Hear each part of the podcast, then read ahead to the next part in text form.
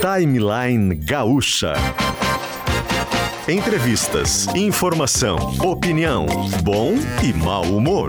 Parceria Iguatemi Porto Alegre e KTO.com.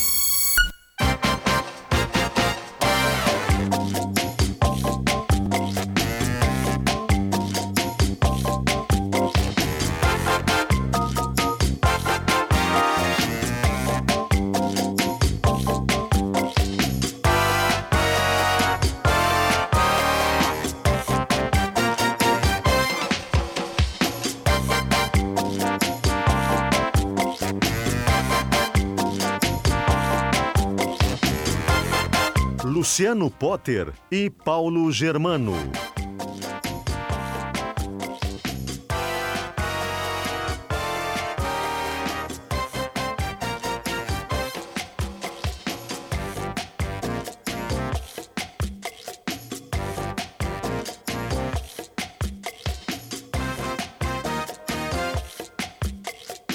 A gente demorou pra entrar porque a gente tava combinando, combinando que a gente ia acontecer no ar aqui, né? Então vai acontecer no ar um, mais um timeline hoje lotado, 10 horas e 9 minutinhos. Estamos vivendo o timeline do dia 18 de agosto de 2023. Hoje, ao contrário dos outros dias, não é uma manhã tão linda assim, nuvens brigam com o céu. Ainda chove hoje, a chance de chover é bem grande. A temperatura agora é de 20 graus, com uma sensação térmica de 19. Sejam bem-vindos ao Timeline junto com o Iguatemi. O Iguatemi preparou uma surpresa especial para a criançada. O Vila Molusco leve os pequenos para uma aventura mágica no fundo do mar, um ambiente lúdico, cheio de brincadeiras e atrações.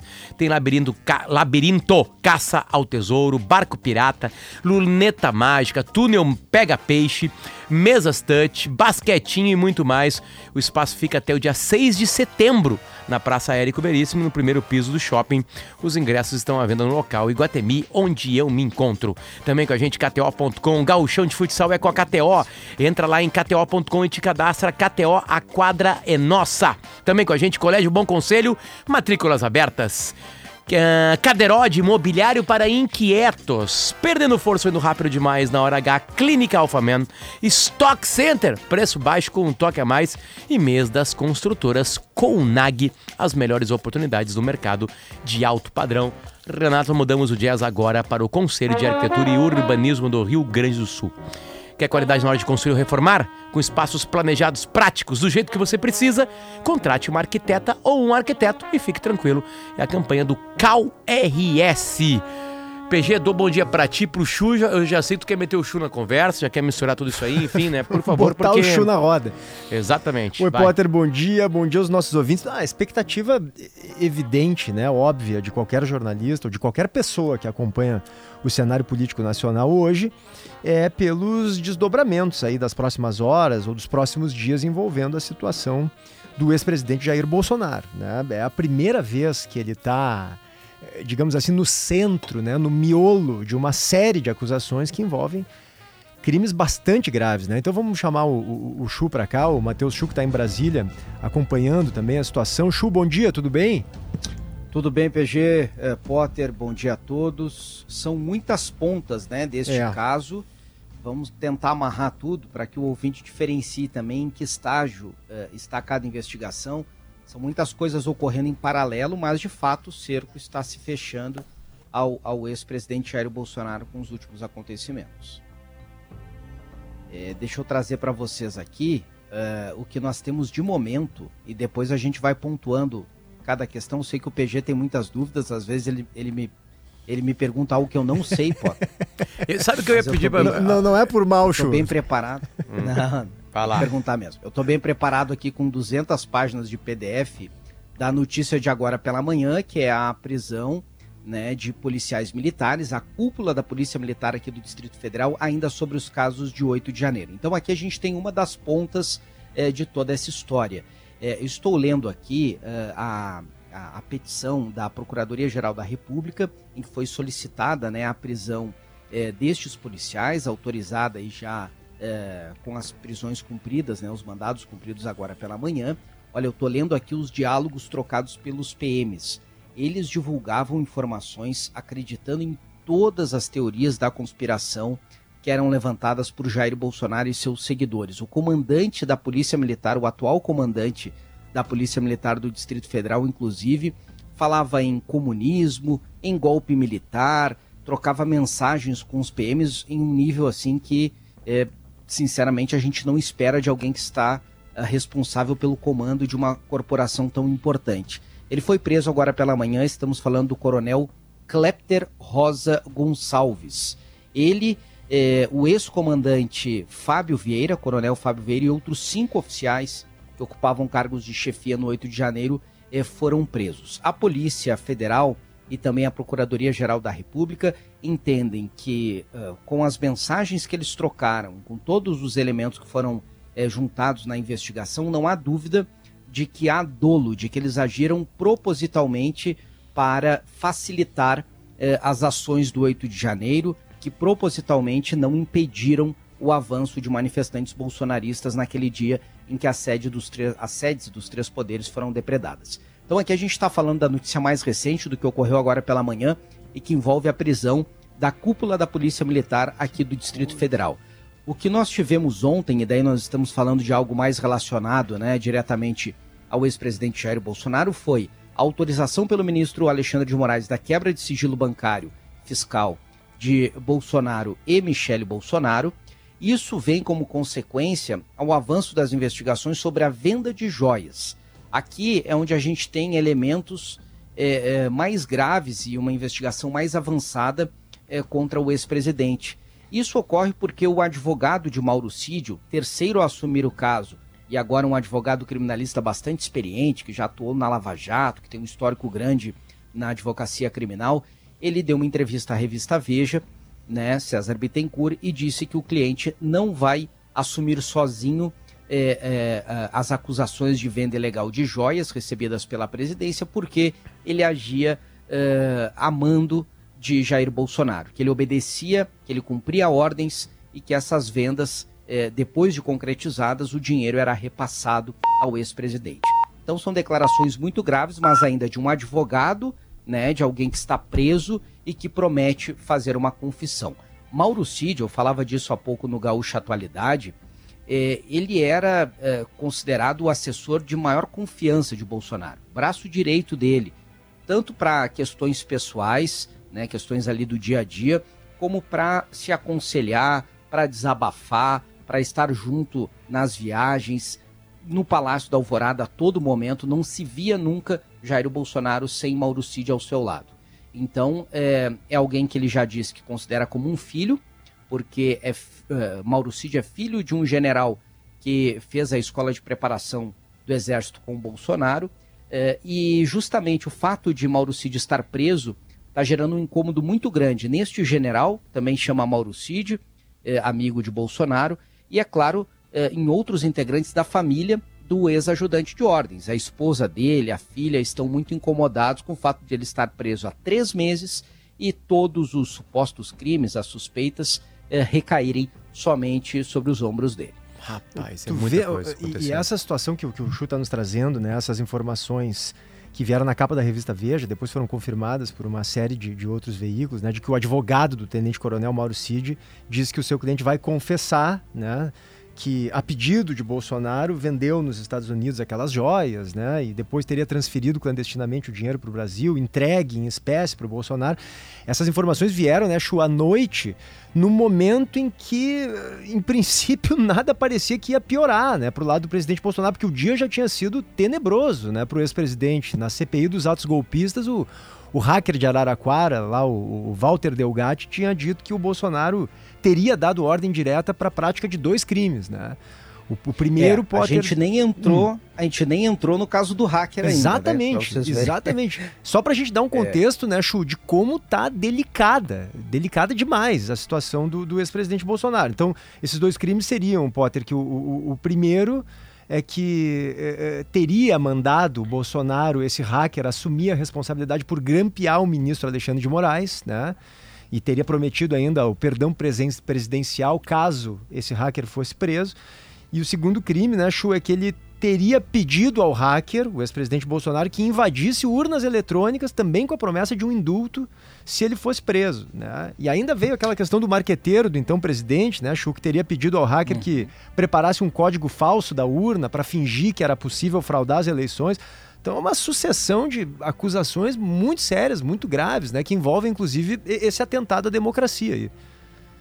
É, muita gente é, vê com receio essas afirmações porque elas vêm de um hacker, de alguém que está preso, que é, já admitiu ter é, cometido vários crimes, né?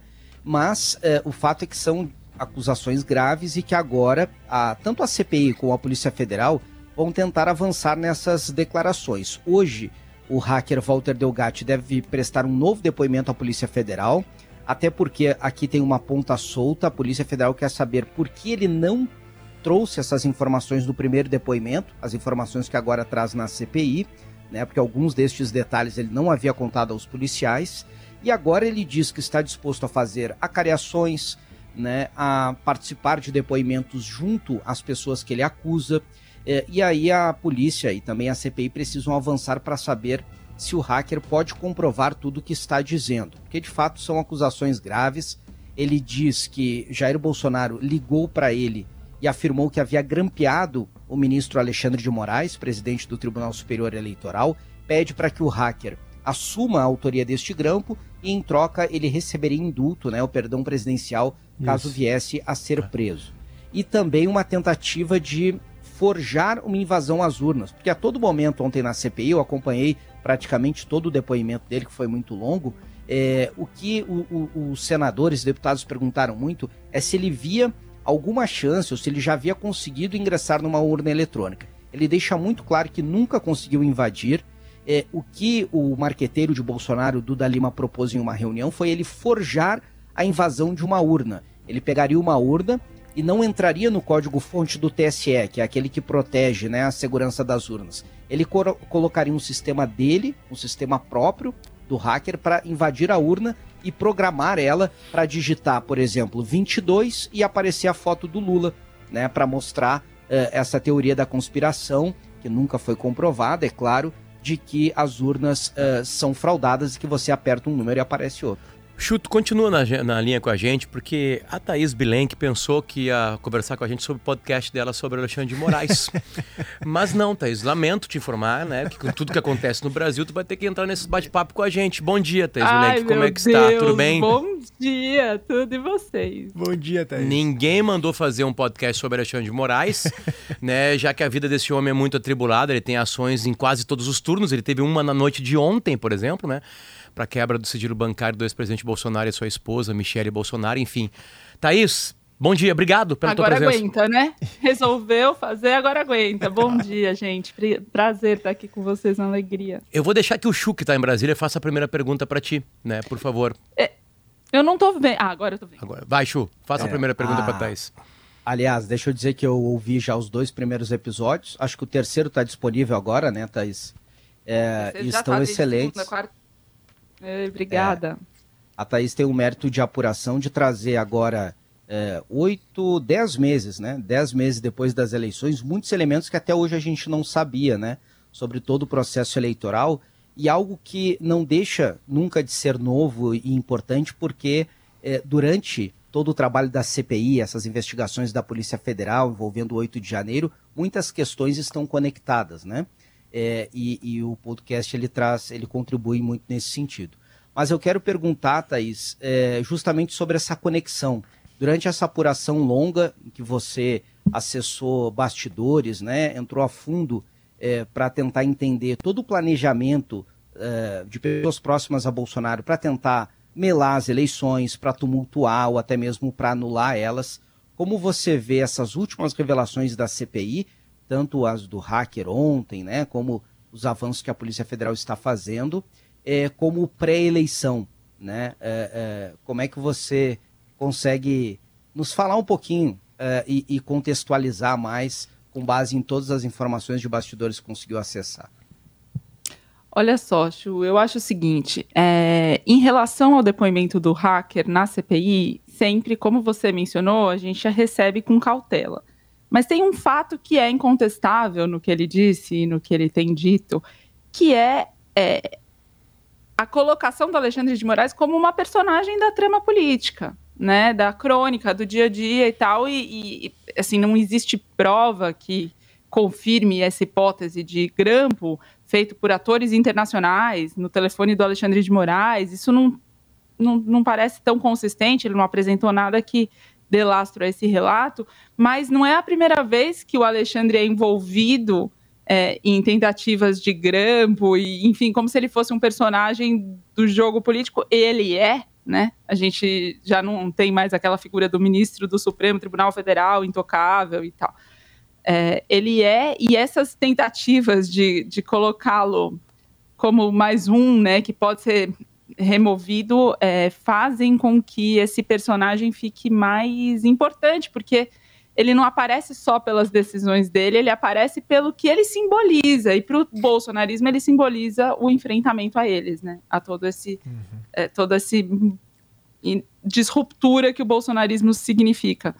Então, é, eu vejo essa, esse depoimento de ontem muito como uma reafirmação desse aspecto que o Alexandre acabou assumindo ao representar, como presidente do TSE também, o, o freio ao, ao, a essas tentativas de, enfim, melar as eleições. Thaís, sabe, eu ouvi. Anteontem eu acho que eu ouvi o terceiro já. Eu tenho uh, acompanhado o, o, podcast, todos os episódios, e sempre com bastante ansiedade pelo próximo episódio, porque está realmente muito bom. O Aliás, o PG é... aparece, né? O PG aparece. Vamos pois colocar... eu apareço no teu podcast, sabia disso, Thaís? Tu tá falando com um dos caras claro. que falam, por favor. vamos botar o um trechinho para ver aqui. No início do primeiro episódio, vamos ver. Ó. Relatos de bloqueios feitos pela Polícia Rodoviária Federal começaram a aparecer de manhã e, de repente, tinham inundado o noticiário. As redes sociais estão lotadas de relatos dos mais variados, de diferentes lugares, principalmente no Nordeste do Brasil, com ações da Polícia Rodoviária Federal de fiscalização de transporte público, de transporte individual.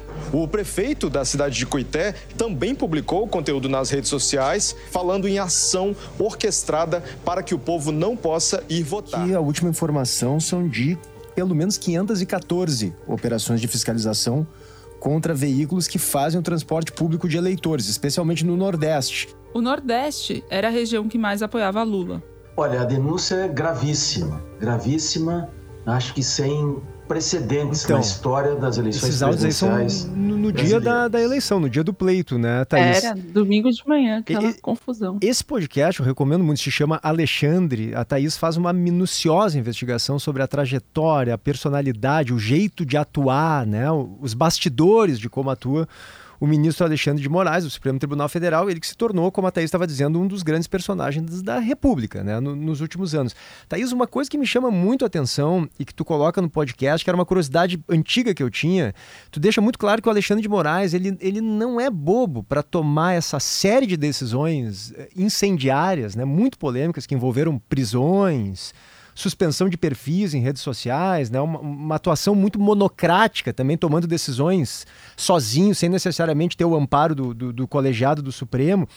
Então, tu dizes no podcast que ele nunca faria isso sem uma rede de apoio muito bem articulada, né?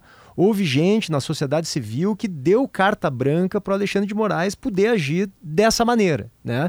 Eu queria que tu explicasse para a gente aqui como é que se deu essa composição né? e quem são as pessoas, os atores que fazem parte dessa composição aí que permitiu ao Alexandre de Moraes tomar essas decisões assim muito, muito incendiárias, muito polêmicas. Olha, é, eu, eu diria o seguinte: primeiro, ele começou uma costura internamente no Supremo Tribunal Federal. Então, ele bancou decisões sozinho, que na hora era. A hora da decisão era a mais importante e era só ele assinando. Por exemplo, a prisão do Anderson Torres é a primeira coisa que me ocorre. E mesmo a decisão de intimar o Silvinei Vasquez no dia da eleição e mandar ele parar, tudo aquilo lá ele estava sozinho, embora ele tivesse né, gente com ele naquele dia, especificamente o Lewandowski estava lá, que era o vice-presidente do TSE, tinham outros ministros, e, e enfim. Esse, essa costura com o Supremo é, foi muito importante porque essas decisões, dias depois, acabavam sendo respaldadas. E aí ele tinha um pouco de é, anteparo. Daí as pessoas não podem dizer que era uma coisa da cabeça dele, que outros, pelo menos nove ministros, também concordavam. Então começou por aí. E depois eu diria que ele começou a costurar, e o Alexandre tem essa característica porque ele vem da política, uhum. ele já tem relações históricas com muitos atores que estão em posições centrais. E com o tempo foi aprofundando. Então você vê o presidente do Senado, Rodrigo Pacheco, é, as pessoas que me ocorrem assim para dizer, vários ministros é, do governo Lula que já estavam em intensa é, interlocução com ele durante a campanha, mantiveram essa relação. Em relação ao governo Bolsonaro, ele tinha é, uma proximidade maior com o então ministro das Comunicações, Fábio Faria. É, no TCU, ele tem as pontes. E, e, assim, ele chegou numa, numa posição, PG, que eu acho que ele passava, passava a mão no telefone para falar, a pessoa atende do outro lado, obviamente, né? Então é, é uma rede que foi se estruturando um pouco talvez quase que como um imã, né? Porque ele começou a representar mesmo essa, esse esforço. Então, todas as instituições na Câmara, no Senado, no governo, na oposição, acho que todo mundo reagiu a, ao chamado. Essa voz de Thaís Blenk, ela é jornalista, repórter né, da Piauí, da Folha, enfim, e é responsável por esse podcast muito sucesso chamado Alexandre, que fala do Alexandre de Moraes. É, Thaís, a gente tem várias opiniões de vários juristas brasileiros, né? E até de fora. Uh, dizendo que ele rompe as regras do jogo, né? Que ele, que ele, que ele, que ele, ele realmente rompe as regras, que ele várias decisões dele são decisões juridicamente erradas, que ele não podia tomar, que deram poder demais para ele, enfim. Pelo que tu ouviu, é, isso é verdade? Esses juristas têm razão? Ah, eu acho que é, é o seguinte: ele tomou decisões ousadas e inovadoras em muitos aspectos, mas ele se preocupou e ele não estava sozinho nessa. O Supremo, em vários momentos, e algumas, alguns ministros em particular, é, fizeram junto decisões que se amparavam no regimento do tribunal. Então, essa coisa do inquérito de ofício, que é o inquérito das fake news e dos atos antidemocráticos, que é muito arrojado, porque a gente não conhecia é, um ministro do Supremo que, enfim, conduzir investigações, mas está é, tá no regimento. Agora, é, o que eu diria para você que seria assim verdade, consenso, que eu ouço muito das figuras é que são, são poderes exercidos que deveriam ter um fim, né? Que não é uma coisa de eterno. Só que enquanto houver investigações como essas que a gente está falando aqui, das joias, do 8 de, de janeiro e tal, haverá é, apelo para um, um poder é, sendo exercido dessa forma tão excepcional pelo Supremo Tribunal Federal. Thaís, eu queria voltar ali num ponto ali, tu disseste que o Alexandre de Moraes sempre teve, até pela trajetória política dele, que tu também conta no, no podcast, é, é muita inserção né, é, é, em todos os meios. Então tu mencionaste ali o Senado, TCU, Tribunal de Contas da União, mas também havia, pelo que eu entendi, na própria sociedade civil, no empresariado, talvez entre banqueiros, não sei, enfim, uma, um, um apoio que o Alexandre de Moraes percebeu, né? Ele entendeu para poder tomar essas decisões eh, complicadas, inéditas, como tu disseste, até inovadoras de alguma forma né, no, no, no cenário jurídico brasileiro. E, e, isso de fato ocorreu. Ele tinha apoio de setores importantes da sociedade e percebeu isso para poder agir dessa maneira? Sim, ele não só percebeu, como ele costurou, ele ativamente fez por onde isso acontecer. Ele é uma figura que tem muita facilidade de, é, de interlocução e se encontra, tem uma disponibilidade para o trabalho, né? Então ele está é, em contato frequente com pessoas da sociedade civil, com os atores políticos, com os policiais, com os militares. Ele tem um, ele tem um contato permanente. Então, é, ele não só foi receptivo, como ele ajudou nessa, nessa, nessa costura. E tem essa facilidade que a eleição acabou causando, de certa forma, porque o antibolsonarismo, que foi o que venceu a eleição em 2022, é, precisava de elementos aglutinadores, e o Alexandre de Moraes foi um dos principais nesse aspecto. É. O Lula, obviamente, representou a candidatura que é, derrotaria o bolsonarismo e o Bolsonaro. Show. Tem um ponto é, na fala do Potter, é, e de fato essa é a, é a queixa né, de muitos aliados de Bolsonaro, de que Alexandre de Moraes é autoritário, que ele toma decisões além dos poderes dele, mas a gente tem que contextualizar que tão inovadoras quanto as decisões são as situações em que ele foi colocado. Nunca um presidente da República levou na residência oficial dezenas de embaixadores estrangeiros para dizer que o sistema eleitoral do país é fraudado.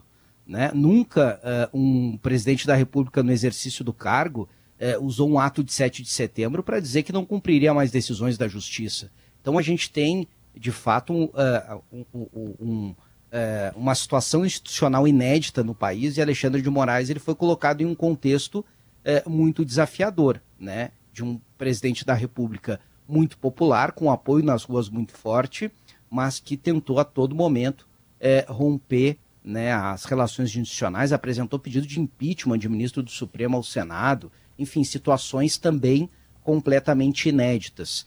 Mas a minha pergunta é, para a Thaís, ela vai um pouquinho mais no sentido de explicar uh, um pouco o perfil do Alexandre de Moraes, que é o que ela traz muito bem no podcast, mas talvez muitos dos nossos ouvintes ainda não tiveram oportunidade de acompanhar.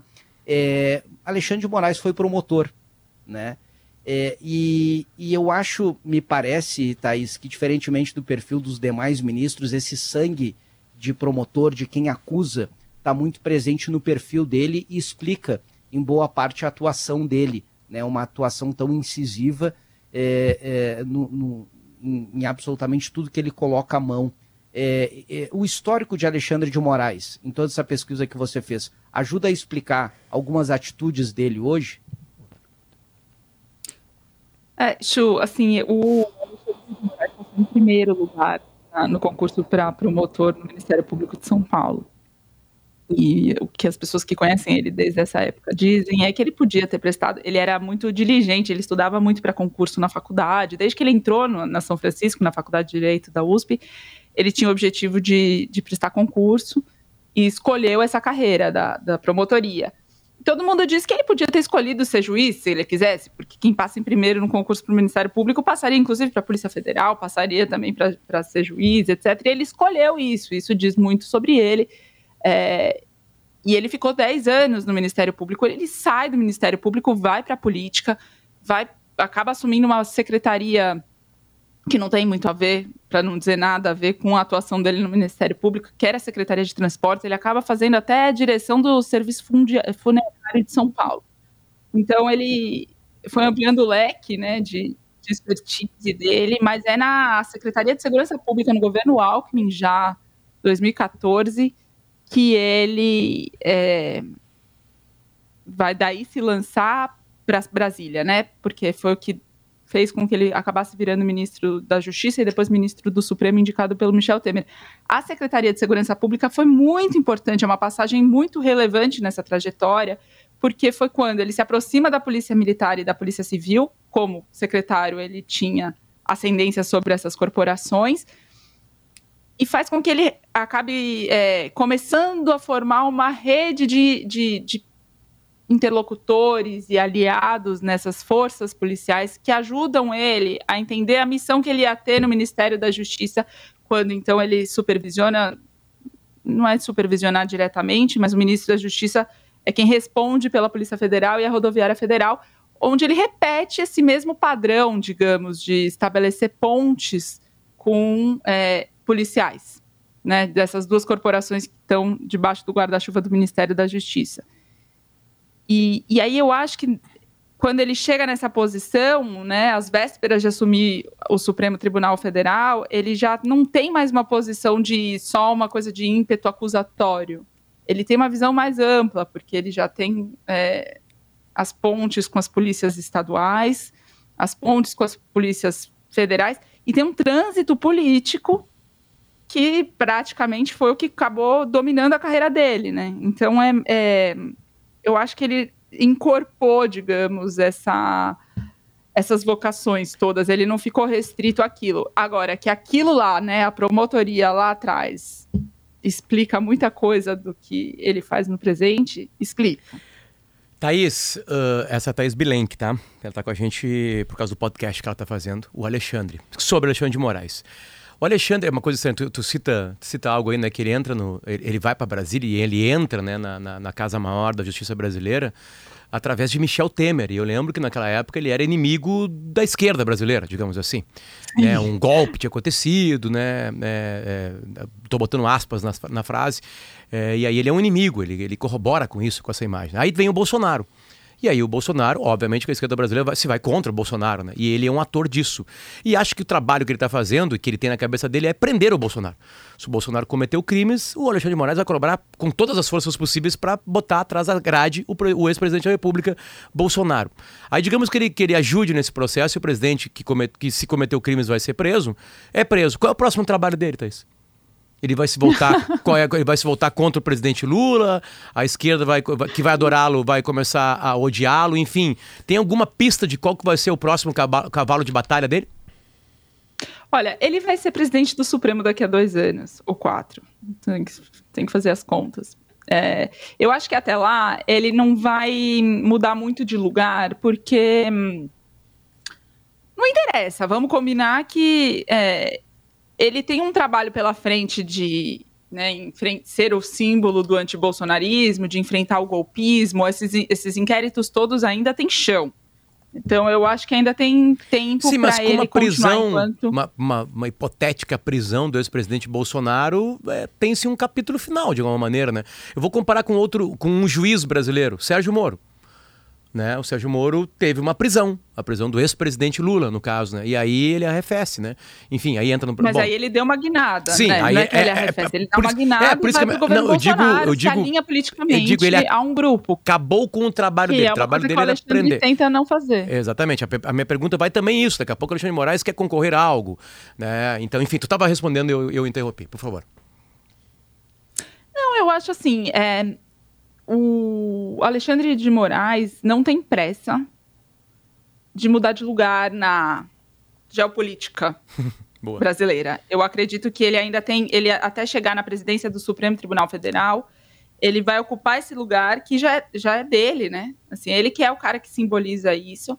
E ele vai continuar, mesmo que eu não sei se eu tô tão é, segura de que a prisão do Bolsonaro vai sair a qualquer momento. Eu sou um pouco mais cautelosa com essa avaliação. Eu Não, acho que quando ele for preso, se ele for preso, vai ser num momento em que isso em que seja assim uma coisa mais consistente. Eu acho que é, ninguém ninguém lá vai querer dar um passo maior que a perna, entende? Com uma prisão do Bolsonaro, que é uma prisão que simboliza muita coisa e que vai gerar muita reação também. Então eu, eu acho que isso ainda tem chão. E eu acho que mesmo se ele for preso, depois que ele for preso, ainda tem investigação em curso, ainda tem outras revelações e esquemas para. Enfim, eu, eu, eu acho que ainda tem. Assim, eu vejo essa geopolítica, essa constelação das estrelas que no momento tem o Alexandre de Moraes, né, que era um adversário do PT, né, o cara indicado pelo golpista, aspas, do, do, do Temer, etc., que agora virou um aliado no enfrentamento ao bolsonarismo, eu acho que essa constelação ainda tem um tempo para perdurar. Perfeito, aí acabaria, por exemplo, perder- o governo Lula, né? Acabaria o governo Lula. Tudo isso Diga- não acabaria ainda com o Lula no governo. Diga, Chu. Não, só para não perder o fio da meada e o assunto prisão de Bolsonaro, eu acho que é bom a gente deixar claro também, Potter, e a gente não falou sobre isso no início aqui do programa, quando a gente trazia todas as últimas novidades envolvendo o ex-presidente, que hoje a Polícia Federal ela ainda tem um caminho a percorrer. Eh, nas redes sociais tem muita gente aí falando, Bolsonaro pode ser preso a qualquer momento. Eh, não faz sentido, pelo menos se a gente vê os últimos passos da Polícia Federal, uma prisão preventiva de Bolsonaro e uma prisão tão breve do ex-presidente. Então a gente precisa deixar isso muito claro. Por quê? O celular de Bolsonaro já foi apreendido. Nesta semana, a polícia apreendeu quatro aparelhos telefônicos eh, de Frederico Assef, que foi advogado de Bolsonaro e da família, então vai analisar todos esses dados. Né? Por que, que a prisão preventiva de um ex-presidente extremamente popular, que geraria uma mobilização nas ruas, eh, não é provável? Porque a polícia não precisa prendê-lo para descobrir nada. A não ser que haja assim uma tentativa de atrapalhar as investigações, uma tentativa muito clara de obstrução da justiça que justificasse, que até agora a gente não viu. Então é mais provável eh, que a Polícia Federal, que o Ministério Público avancem com todo o material que tem e de possíveis confissões, como a de Mauro Cid, eh, antes de qualquer ação. É mais, é mais provável até que processe Bolsonaro eh, com ele em liberdade do que faça uma prisão preventiva. PG, última questão, por favor. Thaís, tem um ponto que eu não quero deixar de perguntar, que é o seguinte, me chama muito a atenção numa passagem do podcast uh, em que tu falas sobre o então presidente do Supremo Tribunal Federal, Dias Toffoli, né? Quando ele uh, entrega ou pede ao ministro Alexandre de Moraes que assuma o inquérito, da, era o das fake news naquele primeiro momento? Das fake news. Das fake news. E o Alexandre de Moraes estava muito resistente, não queria. Mas o, o Dias Toffoli tinha uma obsessão, praticamente. Ele, ele achava que o Alexandre de Moraes era a figura essencial, necessária para assumir esse inquérito das fake news, que é o que acabou provocando todas essas decisões que a gente Sim. vê até hoje, né? Que são muito controversas, celebradas por um lado, contestadas por outro lado a partir desse inquérito das fake news.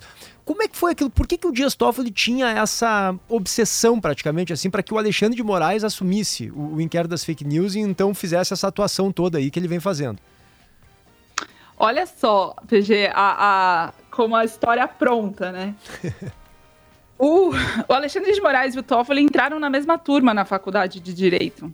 Então eles se conheceram moleques ali, com 20 qualquer coisa, né, menos de 20 anos de idade, um ambiente absolutamente distensionado.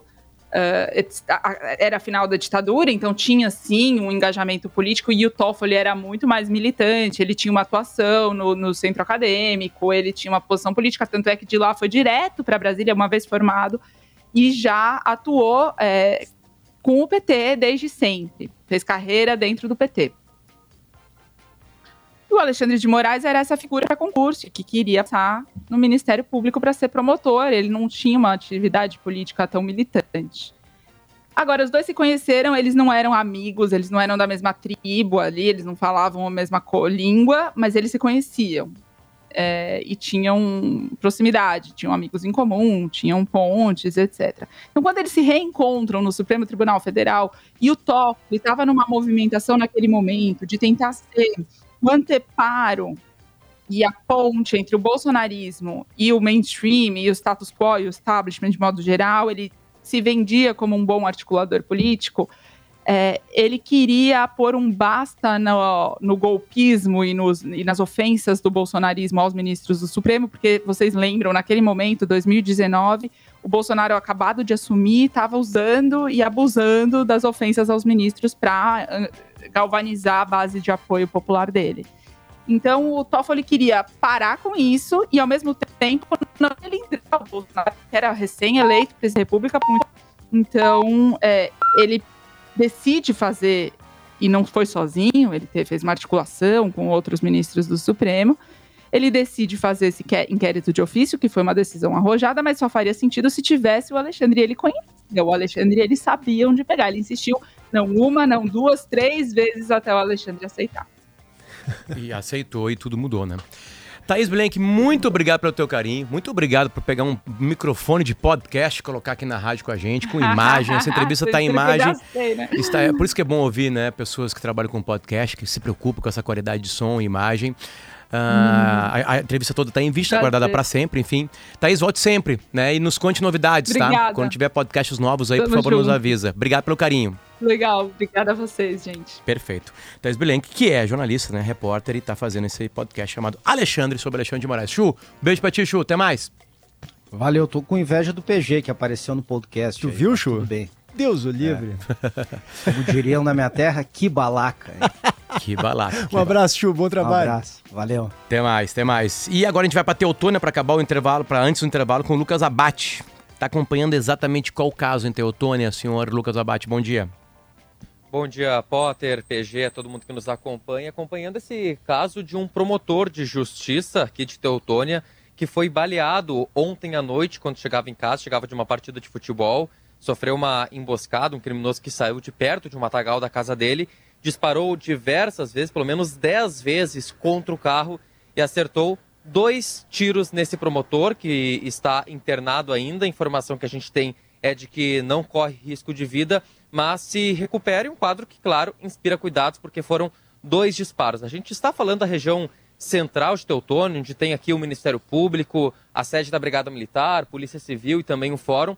Tem toda uma mobilização, um aparato policial, um reforço grande no policiamento, porque é um caso que, claro, assustou bastante a comunidade, os moradores de uma cidade que é calma. Por enquanto, não se tem uma hipótese mais provável da motivação desse crime. Ontem, esse promotor, durante a tarde, participou de um júri, de um caso de tentativa de homicídio. Essa, claro, é uma das hipóteses é, investigadas, mas não se tem uma linha de investigação mais concreta divulgada neste momento. Em seguida, logo mais, deve ter uma coletiva de imprensa aqui, inclusive informação que a gente tem é que o secretário de Segurança Pública, Sandro Caron, está em deslocamento para Teutônia. E o que a gente consegue ver aqui também que um grande efetivo que deslocou de Porto Alegre para auxiliar tanto nas buscas ao atirador e outros possíveis envolvidos no crime e também no trabalho de investigação da Polícia Civil e também do Instituto Geral de Perícias. Inclusive, um helicóptero do Batalhão de Aviação da Brigada Militar está parado aqui, porque é uma região também que pode envolver buscas em Matagal, tropa de choque, batalhão de operações especiais. Então gente segue acompanhando aqui e em seguida podemos trazer mais novidades e informações sobre esse caso em uma coletiva de imprensa que deve começar em breve. Bom, Lucas Abate lá, né? Em Teutônia cuidando desse caso, completamente aberto. São 10h48, este é o Timeline e com Iguatemi e KTO a gente vai e volta.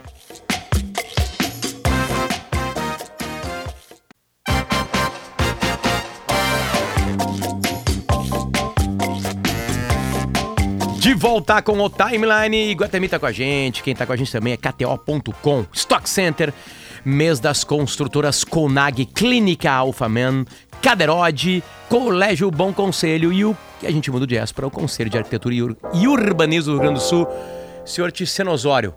Bom dia, Ticeno. Bom dia, Potter. Bom dia, PG. Tudo bem? Bom dia, tá em Gramado, Tiziano?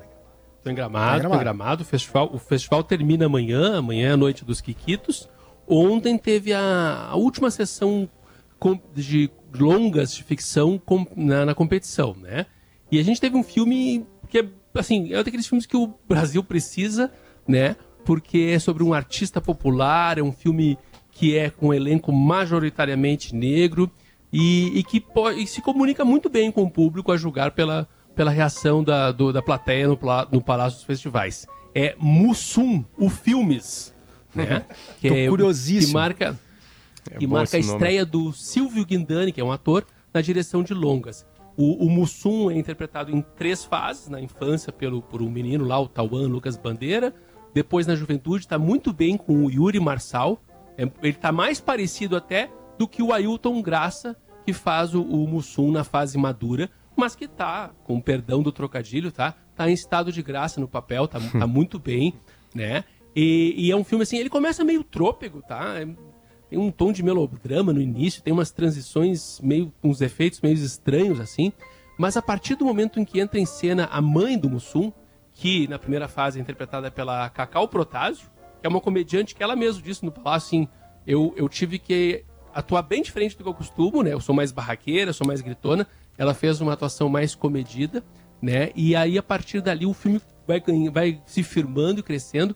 Ela que é muito fundamental na formação do Mussum, ela tem muitos bordões bons, né? Um deles é o seguinte, que é burro preto tem, ao, tem aos montes, mas preto burro não dá, né? Ela, for, ela, ela bate muito na tecla da educação, né? Como um mecanismo de não só de sobrevivência, mas de alguma tentativa de ascensão uh, social e de realização de sonhos Tiziano, no Mussum. Né? Tu tá num festival, os festivais recebem os filmes primeiro, né? Enfim, qual vai ser a carreira dele pro, pro grande público? Vai ir pro cinema? Isso é, uma, e, e, é, isso é uma outra boa notícia, assim, sabe? E o Mussum já tá com a data de estreia marcada e ele não é, não é longe.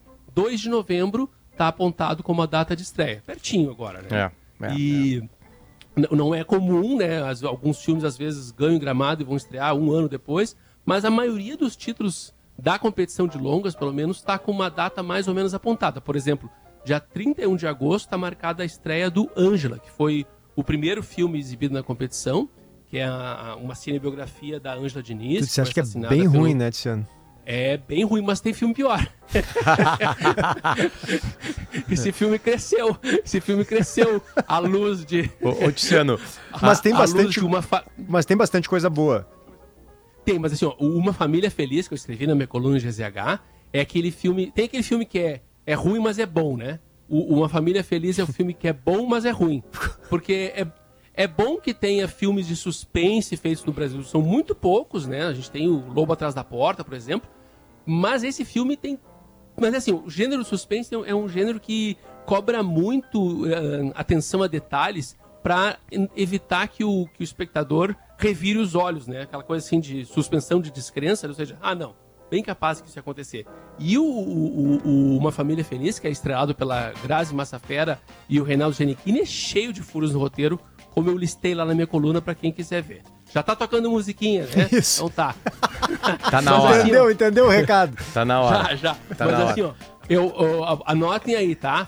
Eu acho que amanhã, no, na premiação dos Kikitos, os principais prêmios vão ficar divididos entre O Barulho da Noite, que é um filme do Tocantins e o único dirigido por uma mulher, e Tia Virgínia, que é o filme que eu mais gostei. Acho que o Ailton Graça ganha frouxo como melhor ator pelo Mussum Filmes. E melhor atriz tem uma disputa em aberto, mas acho que a Vera Holtz, do Tia, do Tia Virgínia, merece o prêmio. Perfeito, mas sobre o festival e as opiniões de Tiziano Osório sobre filmes e séries, é só procurar nas colunas de GZH. Beijo pra ti, Tiziano. Bom final de semana pra vocês. Pra tchau, nós, 10h56, PG. Boa semana nossa aqui, né? Tchau. Bons bah, programas. Bem né? legal, bem legal. Bom fim de semana. Jacques Machado na produção, o senhor Renato comandando as, as máquinas de áudio por aqui. A gente vai agora pro Notícia na Certa, depois chamar na geral primeira edição. Bom final de semana, gente. A gente volta na segunda-feira com mais Timeline. Tchau, tchau. Timeline Gaúcha. Entrevistas, informação, opinião, bom e mau humor. Parceria Iguatemi Porto Alegre e KTO.com.